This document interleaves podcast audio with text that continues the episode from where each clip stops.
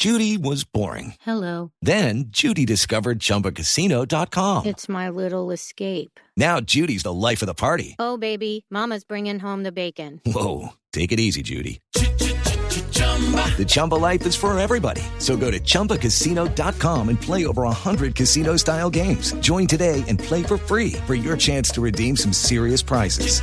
chumba ChumbaCasino.com. No purchase necessary. Void where prohibited by law. 18 plus and conditions apply. Website for details. Lo que está pasando con el conflicto en Ucrania es que ya ha tomado unas dimensiones en donde empezamos a escuchar la palabra nuclear.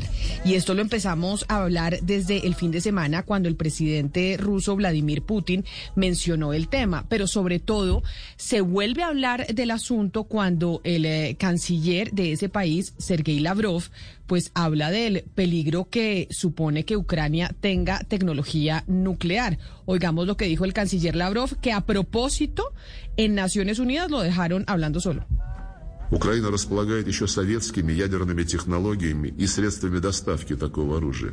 Мы не можем не реагировать на эту реальную опасность. Могу вас заверить, Россия, как ответственный член международного сообщества, приверженный своим обязательствам по нераспространению оружия массового уничтожения, предпринимает все необходимые меры для недопущения появления ядерного оружия и соответствующих технологий. El señor, el señor Lavrov lo que dijo Camila es que pues saben que Ucrania tiene tecnología soviética y eso a los hace pensar que pueden tener pues tecnología nuclear y que eso es una gran amenaza para Rusia y ellos de ninguna manera van a aceptar que en la frontera pues haya un país que tenga tecnología nuclear. Claro que ya los han desmentido, ¿no? Desmintieron a Lavrov y dijeron no es cierto que Ucrania tenga tecnología nuclear, pero siempre uno dice, bueno, estamos hablando increíblemente en el 2022 de una guerra nuclear, ¿de verdad? ¿De verdad estamos después de lo que pasó en la Segunda Guerra Mundial planteándonos esa posibilidad? A veces nosotros, pues aquí en Colombia, donde estamos lejos del tema nuclear, nosotros no enriquecemos uranio, no estamos dentro de los países que tienen ese tipo eh, de armas, pues no logramos dimensionar esto qué significa. Y por eso, Mariana, yo quiero que salude a una invitada que tenemos en la línea que se llama Lidia Wash. Ella es investigadora en el Instituto Alemán para Asuntos Internacionales y de Seguridad, pero además ella es experta en política nuclear y control de armas y está con nosotros en la línea. Por favor, salúdela y dígale que muchas gracias por aceptar esta invitación. Miss uh, Lydia Wash or Wax. Am I, how should I pronounce your last name? That's perfectly fine. Wax. Wax. That's, uh, that's my name. Thank you for being with us. Yes. Pregúntele a la señora a la señora Bash, que claro, ella es alemana, entonces la W en alemán eh, se pronuncia como una V de, de vaca, Mariana, ya que estamos aquí tan internacionales aprendiendo idiomas. Dígale a la, a la señora Bash que nosotros estamos comunicándonos desde Colombia y que nosotros pues obviamente tenemos un desconocimiento enorme del tema nuclear. ¿Por qué el tema nuclear genera tanto miedo? ¿Por qué hablar de armas nucleares genera tanto escosor a nivel mundial? Para que ella nos lo explique como una profesora a nosotros que tenemos pues grandes conocimiento del tema. Professor Fox, why, you know, Colombia we don't have nuclear weapons. It's more like Latin America. That's kind of, you know, it's not, it's not, it's not part of our conversation like it is in European circles. But why do you think that, you know, the nuclear subject of conversation makes us tremble so much? Why are we so afraid of talking about nuclear weapons? Um, well, I think first of all, it's it's it's because, uh, of course, with nuclear weapons, they are extremely high risk. So, um, if a nuclear weapon is being used, that would have devastating consequences, as we as we have seen in, in history in uh, Hiroshima and Nagasaki. Um, luckily, uh, those weapons have only been used uh, twice uh, so far in history. Um, but I think, um, well, with, with, the end of the Cold War, I think um, there was generally, well, less attention by the international community on those weapons, although there are still um, nuclear powers around the world, as we can see now. So I think in the in the past couple of years, and especially the last weeks, uh, we have kind of seen a heightened attention on on uh, nuclear weapons and and the risks that go go along with them. Um, so I think that that's really what makes us so intimidated or frightened so uh, right now. Bueno, Camila, lo que pasa es que las armas nucleares, pues, llevan con ellas, o sea, tenerlas, pues, eh, significa un riesgo muy alto, eh, porque pueden tener unas consecuencias si son utilizadas absolutamente devastadoras. Y pues no tenemos que pensar sino en Hiroshima y en Nagasaki, que fueron las únicas dos circunstancias en la historia que hemos visto en las que se ha utilizado una, una arma nuclear. Afortunadamente fue solamente en esas dos veces eh, y desde el final de la Guerra Fría pues no hemos visto eh, digamos un, la, que se utilice un arma nuclear. Es más, se ha eh, desde que se terminó la Guerra Fría ya la atención que le eh, presta la comunidad internacional a ese tipo de armas pues se ha disminuido mucho pues porque no la hemos visto, no la sentimos tan cerca. Eh, pero en los últimos años y sobre todo durante esta última semana, estos últimos siete días, pues ya eh, le hemos vuelto a poner el ojo al tema porque pues estamos de otra vez preguntándonos cuál sería el riesgo que trae tener estas o poseer estas armas. Mariana, pero ella habla obviamente de Hiroshima y Nagasaki, que son las experiencias que tenemos a nivel mundial y en la historia, digamos, de cuando se han usado armas nucleares. Pero hoy, con la tecnología que existe, ¿cuál es la capacidad de destrucción de este tipo de armas si se llegasen a utilizar? So, you know, we saw uh, Hiroshima and Nagasaki, but, you know, that, that's our historical reference of what a nuclear bomb would cause and the consequences of them. But today we have a different kind of technology. And so we'd like to know what has changed in terms of their destruction capacity, in terms of like how destructive or how they could destruct differently uh, today. Hello, it is Ryan, and I was on a flight the other day playing one of my favorite social spin slot games on chumbacasino.com. I looked over the person sitting next to me, and you know what they were doing? They were also playing Chumba Casino. Coincidence? I think not. Everybody's loving having fun with it. Chumba Casino is home to hundreds of casino style games that you can play for free anytime, anywhere, even at 30,000 feet. So sign up now at chumbacasino.com to claim your free welcome bonus. That's chumbacasino.com and live the Chumba life. No purchase necessary. VGW. Void were prohibited by law. See terms and conditions. 18 plus. Um, well, I think, uh, first of all, I mean, it, it really depends on, first of all, which nuclear weapon is being used, and then also um, a question of um, how many. But I think it's it's um, wrong to to just think about it. I mean, it would have an, a devastating effect, and we should we should never forget about it. Um, but I think nuclear weapons, especially in, in the current crisis, are not just or, or, the threat to use nuclear weapons is not just being used to to show that that Russia is or that Putin is, is willing to use nuclear weapons next. I think this possibility, although of course it exists and we, we don't know how, how he's um, currently proceeding, but um, I think this risk is still um, rather small. So I think we should rather think about um, how he's using those nuclear threats to to for, for political aims, for political goals, to intimidate the West and and Ukraine. Um, so I think it's it's um, if if we just talk about the devastating um, effects of, of nuclear weapons, I think that that's exactly what what Putin wants to wants to achieve with his uh, threats right now. So he wants to intimidate us. Camila, nos dice nuestra profesora que hablar del efecto devastador que podrían tener estas armas es un poco darle cuerda al señor Putin, porque lo que él quiere hacer con, eh, digamos, al, traer, eh, al poner sobre la, sobre la mesa, eh, por lo menos la mención de armas nucleares es intimidar a Ucrania, es intimidar al mundo occidental. Y la verdad es que nuestra profesora dice que sí, es, la posibilidad existe de que las llegue a usar. Eh, no sabemos cómo están procediendo las cosas, pero ella la verdad es que cree que el, el riesgo de que de verdad se lleguen a utilizar esas armas son muy pocos. Entonces, en conclusión, depende la destrucción de cómo son utilizadas, de cuántas armas son utilizadas, pero en este momento no es simplemente eh, no es, no pasa más allá de una, una especie de retórica que está usando el señor Putin para tratar de intimidar y jugar un juego político con lo que son sus los que son sus adversarios en este instante. Mariana, pero pregúntele a la invitada, por favor, ya en caso tal de que se llegase a ese evento apocalíptico donde se usen eh, estas armas nucleares, es decir, donde se escale esta guerra a una guerra nuclear, que ella lo ve como improbable, pero en el caso tal de que se dé, ¿quién estaría en una mejor posición? Porque desde el 2018 Putin lleva lanzando misiles balísticos como pues el Sarmat y otro que se llama el Avangard, que básicamente lo que hacen es, eh, pues digamos, hacer inútiles los escudos anti misiles de Estados Unidos y pueden llegar hasta Estados Unidos. Esto, esto, digamos, significaría que Rusia estaría en una mejor posición que Estados Unidos para ganar una posible guerra nuclear.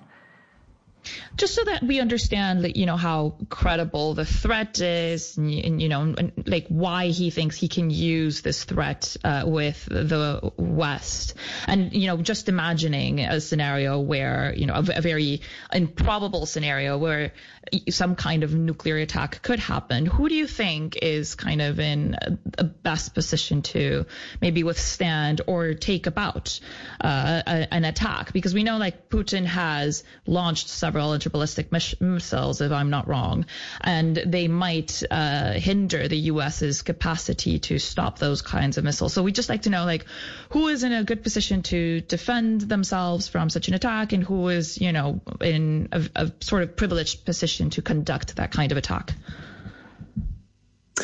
Um, maybe to, to just a few words first on, on what he's really aiming at. Um, so I, I don't think that he's going to well, I, I, don't think that he's the next step is going to be that he, he would use uh, nuclear weapons either in a small or, or bigger attack. We we of course don't know, but I think in, in as he's using or like he's using in nuclear weapons or, or the threat of those uh, right now, it's it's really about intimidation and about getting or um, kind of um, showing that he's willing to take more risks in, in the current conflict to get his political aims. So um, to to have a neutral or, or influence over over Ukraine. So I think we, we should always keep in mind that if Russia used nuclear weapons, it would have a ruinous um, effect also on, on Russia itself. Because especially if Russia would use uh, nuclear weapons, for example, in a conflict with NATO, which we don't have right now, we have course, um, heightened tensions, but we don't have a conflict between Russia and NATO. So if there was a conventional conflict between Russia and NATO and Russia would escalate to, to the nuclear threshold and, and would use nuclear weapons, Russia would know that it would be answered by NATO with nuclear weapons. So this would have a devastating effect also on Russia. So we, I think it's important to keep this in mind that, that Putin cannot just use nuclear weapons without any any costs. And that's what deterrence is really about Eh, bueno, Valeria, la, respuesta de nuestra invitada a su pregunta es muy sencilla. Simplemente ella nos vuelve a recordar que la verdadera intención del señor Putin con eh, hablar de armas nucleares es intimidar. Ella no cree que el señor Putin vaya a utilizar armas nucleares ni pequeñas ni grandes en cualquier tipo de ataque, porque cuando él utiliza ese tipo, porque si las llegara a utilizar, pues eh, eh, también podría tener unas consecuencias absolutamente devastadoras sobre eh, Rusia. Es decir, imagínese usted, en este momento este escenario no pasa, que quede claro, pero imagínese usted que llegara a pasar, una, que se llevara a, llevar, se a cabo una especie de conflicto entre Rusia y la OTAN.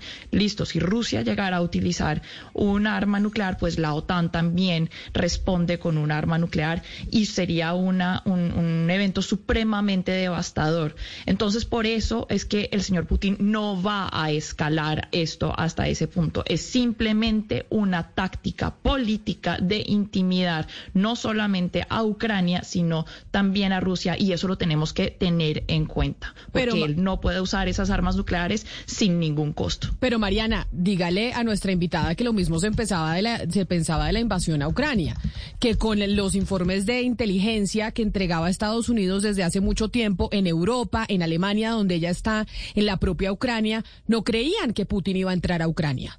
Y pasó. Entonces, ¿por qué en esta oportunidad tenemos que seguir la misma línea?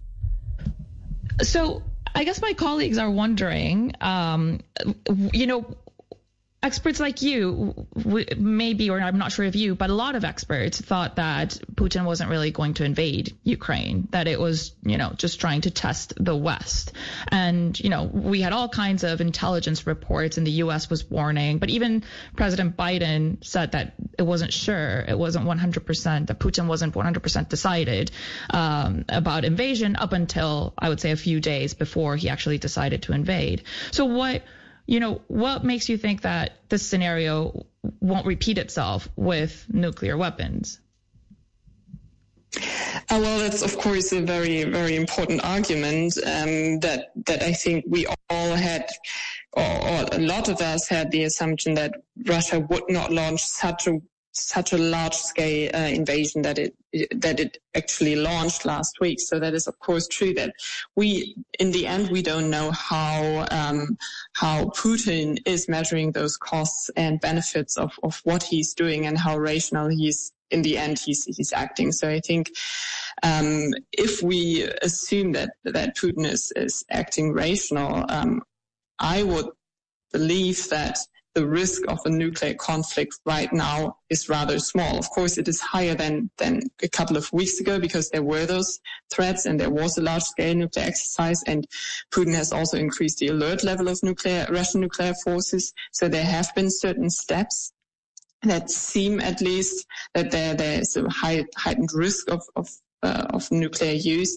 I still think it is rather small, but of course this assumes that that he's he's acting rational, and we don't we in the end don't know um, how he's acting. And then there's of course there are, there are certain pathways to escalation. I would say so. There's of course this one um, type of escalation that would be deliberate escalation, so that Putin decided that a certain type of, of Western assistance, for example, um, constitutes such a direct threat or military intervention to, to Russia that, that Putin is going to um, to actually um, launch nuclear weapons. I think this threat at least if he's acting rational, is, uh, or the, this risk is, is rather low if, if he's acting rational.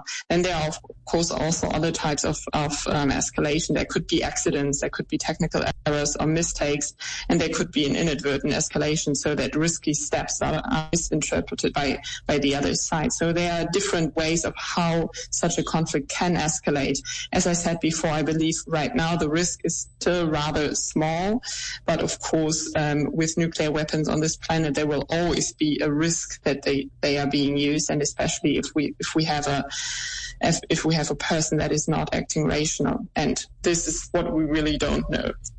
Pues eh, Mariana, por favor, dígale a la profesora Lidia Bash, investigadora del Instituto Alemán para Asuntos Internacionales, especialista en política nuclear, que muchas gracias, que ojalá se cumpla lo que ella dice antes de su traducción, que el señor Putin esté actuando de manera racional por el bien de la humanidad. Que feliz tarde para ella en Alemania. Ms. Lydia Vox, thank you so much for being with us today. It was a pleasure having you uh, on our show. Thank you for having me. que nos dijo al final, Mariana, porque es que apuntaba a la racionalidad del presidente Putin y yo no sé si hoy en el mundo podamos estar apuntando a la racionalidad del líder ruso que hoy tiene a 850 mil eh, desplazados eh, ucranianos y una cantidad de niños en orfanatos por cuenta de esa invasión.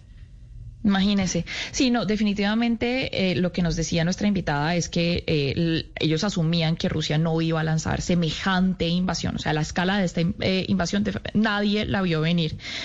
y en, al final, al fin y al cabo, pues nadie sabe cómo Putin está midiendo los costos de lo que está haciendo, ni qué tan racional. o sea, no sabemos en qué momento de uso de raciocinio está. si asumimos que Putin todavía es un ser racional, le queda algo eh, de, raciocinio en su cabeza, pues el riesgo de un conflicto nuclear, la verdad es que es muy pequeño. Sí, es más alto que hace unas semanas, eh, por este, porque él elevó la alerta eh, nuclear, porque se llevaron a cabo de unos, a cabo unos ejercicios, porque pues el señor Putin, digamos, de alguna u otra manera está amenazando con utilizar, entonces sí es un poco más alto, pero también tenemos que entender que de aquí a que se llegue allá, pues hay varios pasos y el conflicto tendría que escalar de alguna manera mucho. Es decir, Rusia tendría que justificar utilizar esas armas nucleares con eh, algo que, por ejemplo, Occidente hiciera que de verdad amenazara a Rusia. Ahora, no sabemos si él pueda, eh, digamos, inventarse una, una excusa. También eh, hay riesgo de que se cometan errores, de que, se come, de que haya malinterpretaciones. La verdad es que el riesgo, de nuevo, de un conflicto nuclear es muy bajo, un poco más alto que hace una semana, sí, pero todavía es muy bajo. Pero lo que tenemos que tener en cuenta es que el riesgo siempre va a existir siempre y cuando estas armas existan en el planeta, en especial si existe una persona irracional al mando eh, detrás de ellas. Pero los oyentes por eso, mire Valeria, nos están escribiendo desde diferentes partes del mundo a nuestra línea de WhatsApp, que es el 301-764-4108, y nos escribe un oyente que se llama Miguel, que nos eh, escucha desde África, y dice algo que es totalmente cierto, y es esto podría ser mucho más grave de lo que parece porque un pequeño error de cualquiera motivado por la emoción o el fanatismo podría eh, significar el fin de la humanidad. Entonces, lo que dice nuestra invitada es, oiga, no es tan eh, posible un conflicto nuclear porque Putin sabe las implicaciones de destrucción que eso implica para el planeta. Pero de todas maneras, eh, lo mismo pensábamos del tema de Ucrania y que no iba a entrar y entró.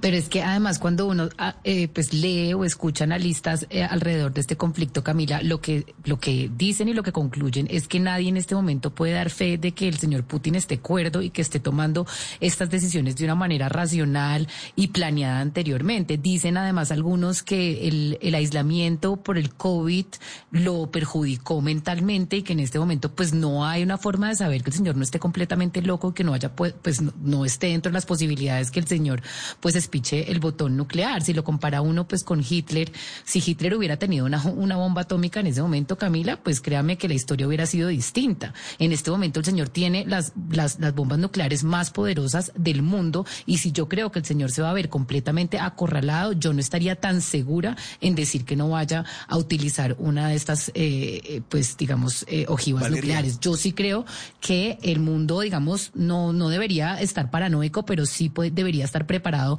para cualquier cosa con el señor Putin. Y es que desde el 2014, Camila, ese señor ha hecho unas cosas, eh, Oscar, que son impresionantes. O sea, el señor se bajó un avión en Ucrania en el 2014 y no pasó nada. Envenenó al señor Navalny y no pasó nada. unos espías envenenaron a unas personas, a, a, una familia en, en, Inglaterra, en Reino Unido y no pasó absolutamente nada. Lo que ha hecho Putin a lo largo de la historia muestra que el señor pues es capaz de muchas cosas.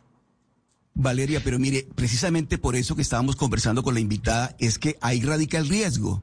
El riesgo es en manos de quién están las armas nucleares en este momento.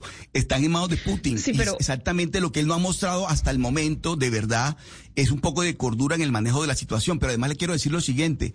Las armas, este tipo de armas nucleares, claro que persuaden, pero también intimidan, intimidan muchísimo. Y él sabe precisamente el poder que tiene tanto para intimidar como para persuadir. Y en este momento, él es el que tiene el poder en este caso. Es como cuando uno tiene una pistola cargada en el escritorio.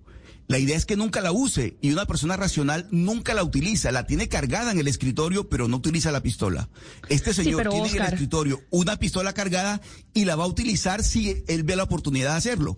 Ese es el riesgo, Mariana, que se ve en esta situación. La verdad, es que por eso es que estamos todos como, como atónitos con lo que está ocurriendo.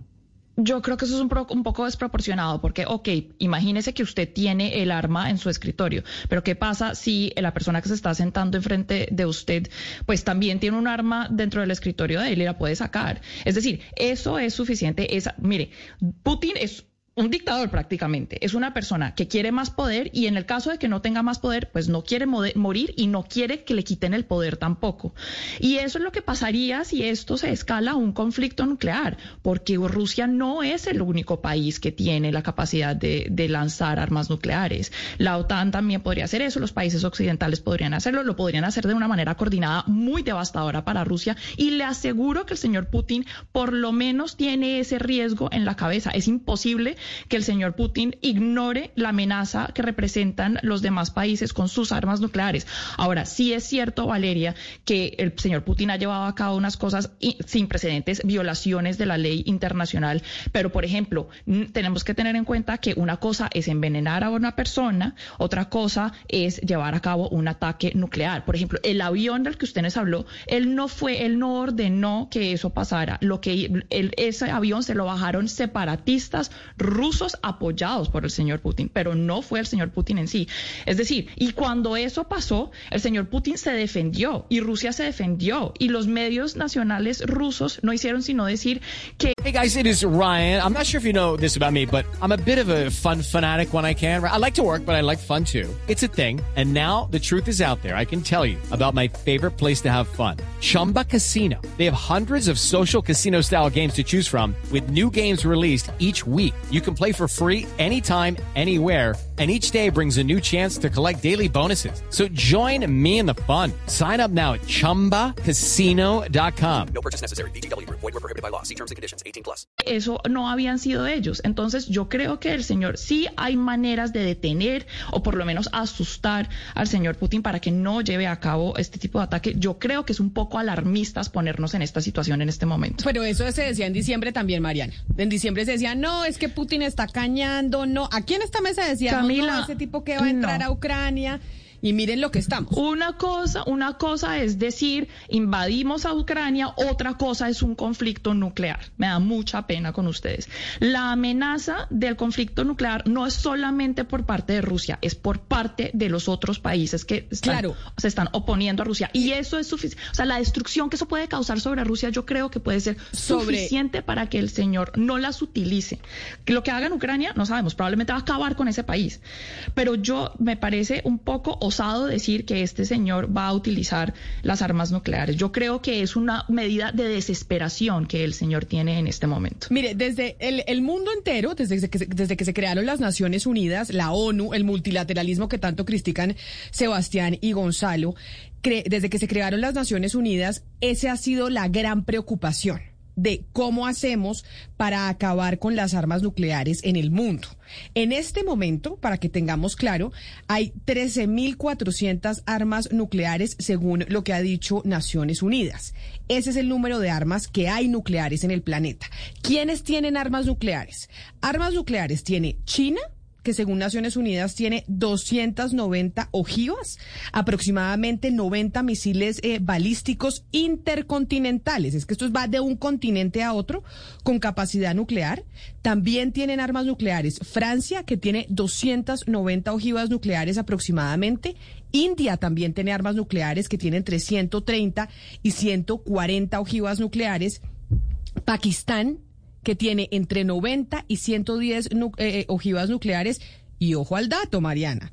Rusia tiene 1.444 ojivas nucleares en este momento, según datos de Naciones Unidas. Y el Reino Unido, donde usted se encuentra, tiene aproximadamente 225. Estados Unidos, que obviamente es la Guerra Fría, ¿no? ¿Quién tiene más guerras nucleares? Otra vez estamos mirando quién se arma hasta los dientes más para hacer, como decía nuestra invitada, eh, la palabra en inglés, el deterrence, que cómo se traduciría en español. Es disuasión, Camila. La disuasión, exacto. Como, la, como para disuadir que el otro no se le vaya a ocurrir lanzar un arma nuclear, Estados Unidos tiene 3.750 ojivas nucleares en su arsenal y 2.000 están a la espera de ser eh, desmanteladas, según lo ha dicho el, el Departamento de Estado. Entonces, el tema de una guerra nuclear, estamos en la tensión desde la Segunda Guerra Mundial en donde cada país y Estados Unidos y Rusia han venido cada uno armándose y armándose y armándose, y entonces cada uno se arma más que el otro para disuadir que no se le vaya a ocurrir lanzar una ojiva. Pero en qué momento tenemos una persona que no esté lo suficientemente cuerda y entonces esa disuasión de que el otro se está armando más que yo, pues no termine funcionando. Ese es el gran temor, que ha existido desde 1946. Sí, y ha existido siempre, pero también, oiga, tenemos personas poco racionales en Corea del Norte, algunos podrían decir que han pasado por Pakistán, es decir, Irán, o sea, más irracional que, el ayatola de Irán, es decir, es que ustedes, lo, o sea, yo entiendo lo que ustedes están diciendo, que el riesgo es alto y que el señor Putin probablemente, quién sabe qué tiene en la cabeza, porque claramente no, no lo han asesorado bien, eso le está saliendo desastroso, esa invasión en Ucrania, pero el poder de disuasión que tiene otro país, o sea, su gran enemigo, de tener más de, ¿cuánto dijo usted? ¿3.750 armas nucleares, ojivas nucleares? 3.750 tiene Estados Unidos, sí, señor. 3.750. Eso es el doble de lo que tiene Rusia, ¿o no? O, me desfacen los números. Solamente Estados Unidos. Entonces, pues, o sea, perdóneme, pero yo creo que el poder de disuasión es muy fuerte en este momento. Rusia no puede pretender llevar a cabo un ataque nuclear sin sufrir unas consecuencias todavía más devastadoras. Y si el señor Putin no pide ese riesgo, pues ahí sí o sea, se chifló y, me extrañaría mucho si una amenaza interna no lo quita. Si está en ese nivel de locura, pues me extrañaría mucho que una amenaza interna no lo, no lo quite de ahí antes de que haga algo desastroso, pues. Pues este es el tema que nos tiene al, a, pues a nosotros y al mundo. Nosotros que no tenemos armas nucleares, que esto es una cosa que no es una es algo que no estaba en nuestro lenguaje. No discutíamos eh, este tema hasta que empezamos a, a, ver lo que está pasando en Ucrania y por eso es importante que empecé, pues que entendamos esto qué significa. Que sí, que nos dice nuestra experta desde Alemania que es muy poco probable que se vaya a desatar un conflicto eh, nuclear y eso piensan muchos, incluso los norteamericanos. It is Ryan here and I have a question for you. What do you do when you win? Like are you a fist pumper? A woohooer, a hand clapper, a high fiver. I kind of like the high five, but if you want to hone in on those winning moves, check out Chumba Casino. At ChumbaCasino.com, choose from hundreds of social casino style games for your chance to redeem serious cash prizes. There are new game releases weekly, plus free daily bonuses. So don't wait. Start having the most fun ever at ChumbaCasino.com. No purchase necessary. BGW. Void were prohibited by law. See terms and conditions. 18 plus.